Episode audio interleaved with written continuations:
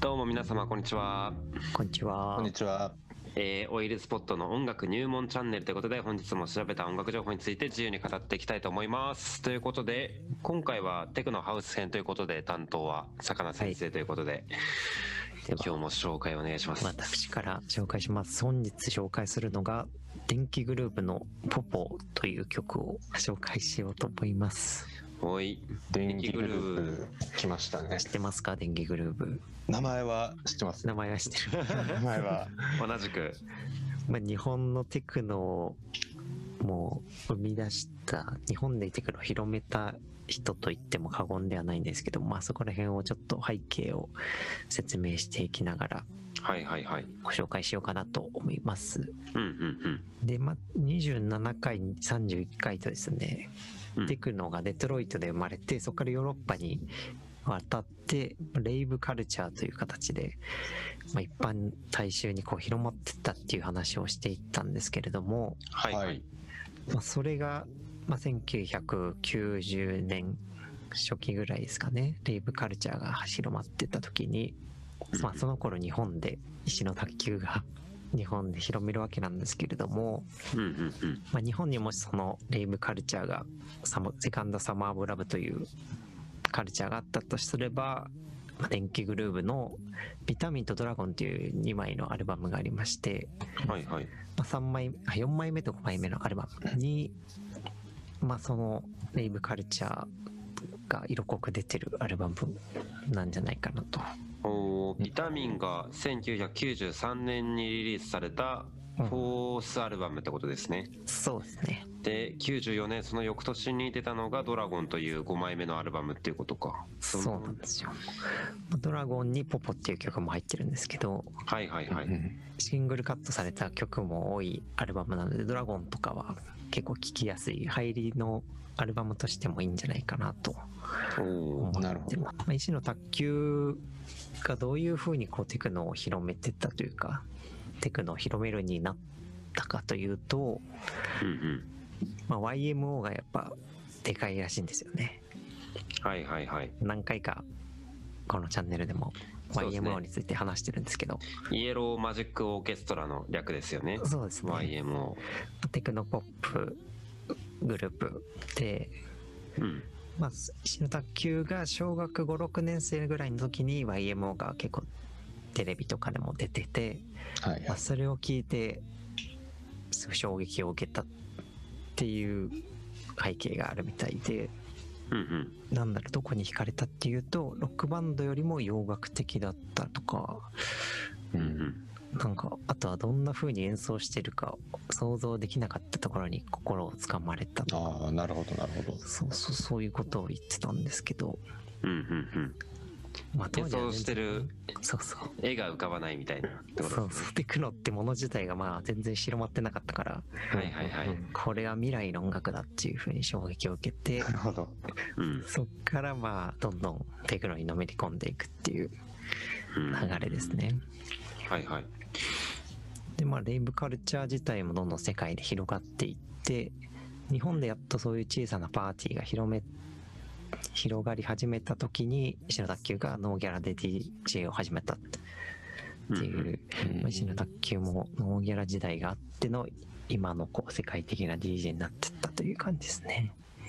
なるほどねまあ大体そういうエピソードがある人が多いですよね有名な DJ とかでもそうなんですよね。やっぱ最初はみんな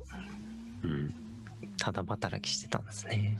だからバイトをしてお金を稼いでその少ないお金を全部レコードに費やすみたいなだからそういうのはよく聞きますけど、大変だよね DJ はやっぱりレコード買うのに金かかってっうんていう時代ですけど、まあ、で DJ でベロリン行くようになったりして、うんレイブ音楽とかアンダーグラウンドのクラブの流れてるような音楽を吸収しながら、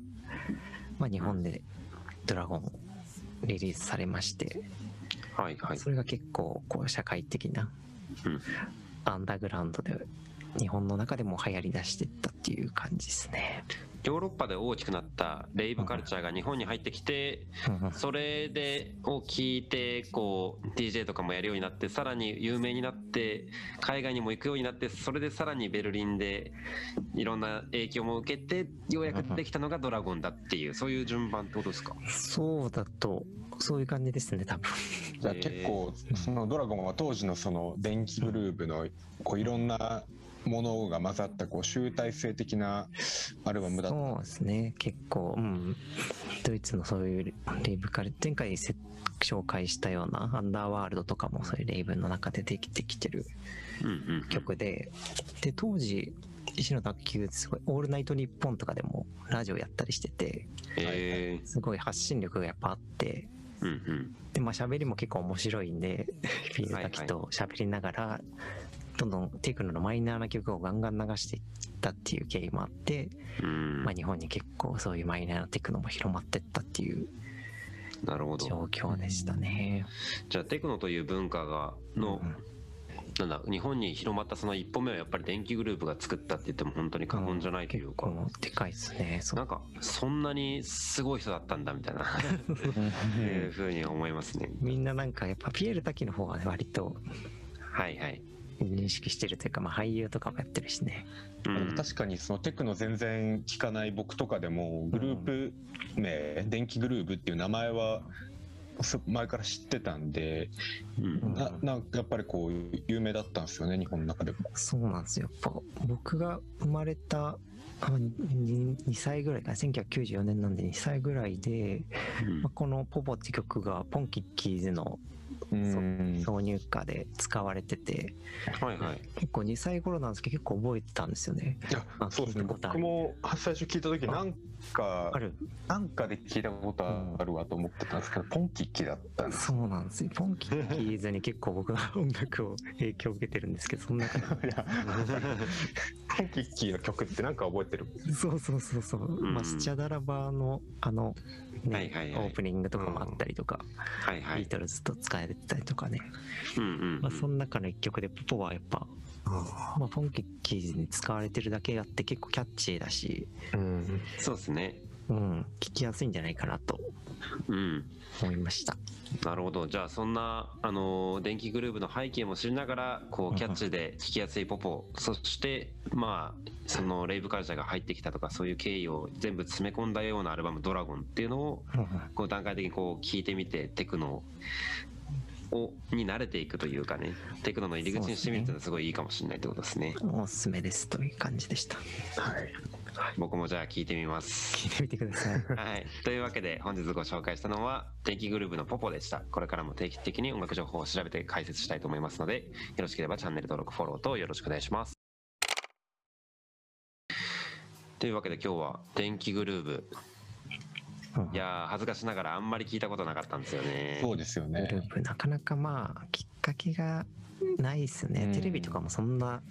うん俺ら世代だと見てないっていうか 電気グループがテレビでやってんのあんま見ないですもんね、レイブカルチャーが世界各地で広がって日本でもとか言うけどそれも絶対なんかこんなすぐに広まんなかったんじゃないかなって思っちゃうという か日本になんかすぐテクノなじまなそうな気がしてくるけど確かにそこでやっぱりキャラクターとかもありながら、うんまあ、かなり大きな功績として残したのが電気グループみたいなことか。そうですね僕も知ったのが結構フェスとかにロックフェスフジロックとかでも出てて電気グループ、うんはいはい。そういうロックフェスとかにもやっぱ出てるんでうん。そういう意味でやっぱ入り口にもなりましたね電気グループ、なるほど。じゃあ、今日、ポポっていう曲、まあ、一個紹介してもらいましたけど、他になんか個人的に好きな曲っていうか、電気グループで。基本的に僕も最初やっぱよく分かんなかったんですけど良さがうんやっぱ分かり始めたのがなんだろうなえっと「もののけダンス」って曲があるんですけどもののけダンス。ダンスそうそれが鬼太郎のなんか主題歌に使われたのかな。ええー、ー太郎の主題歌テクノだったんですそうそうアニメのなん か割と新しめの鬼太郎のえそうそれでキャ結構キャッチーめでうんうんうん。僕が入ったのは結構その辺ですねえー、ちょまあもう一個名入曲とり口の曲か。うん、あ名できま曲しとた言われてるのはやっぱシャングリラですよね。ああ、まあそうですシャねン。グリラは。うんうんうシャん。ングリラは、なんか電気グルーヴが、こう、大衆に向けて一歩売れなきゃいけないっていうので、狙ってというか、頑張って作った曲がシャングリラなんで、ちょっと寄り添った曲なんだ、本人的にも。受けるべくして受けるべきしして、そこで当てるのもなかなか天才的だなって思うんです 確けどかに。うん。まあやっぱシャングリラは唯一のラブソングとも言われてますけど、お聴きーやすいですね。うんうんうん。あとはスチャダラパとのアルバムもあったりするんで、はいはいはい。電気グループとかスチャダラバっていうアルバムがそのままあるんですけ ど、うんうんうん。そういうの辺も今ヒップホップをこう聴いてる人も、ヒップホップを入り口に入っていくのもいいんじゃないかなって感じですね。なるほどうん、 90年代のぐらいかなスチャダラとのアルバムなんか目目にしたことはあるというかなんだけどしっかり聞いたことないんで、聞いてみたら面白そうですね確かにそうなんですよ。この辺でどうでしょうか入ってみて。そうですねちょっと一歩足を踏み入れてみたいなと思いますなんかだんだんこう何回かに分けて今テクノの歴史というか広がり方みたいなのを魚先生がいろいろ調べて教えてくれたんで結構昔よりかはテクノにハードルを感じずに聞けそうな気がす上るがんってでき、た。うん、電気グループだとあの歌もちょっとあるんで、まだなそうですよね全くないよりは入りやすいかなって感じですね。わかりま日し本た人の入りとしてはすごいうん、一番いいですよまね。まさにって感じかもしれないですねうんうん。わかりました。じゃあこれからもちょっとテクノをどんどん楽しく聞けるような情報を今後もよろしくお願いしますということで、はい、今日は電気グループということで、最後までご清聴ありがとうございました。ありがとうございましたあり。がとうございました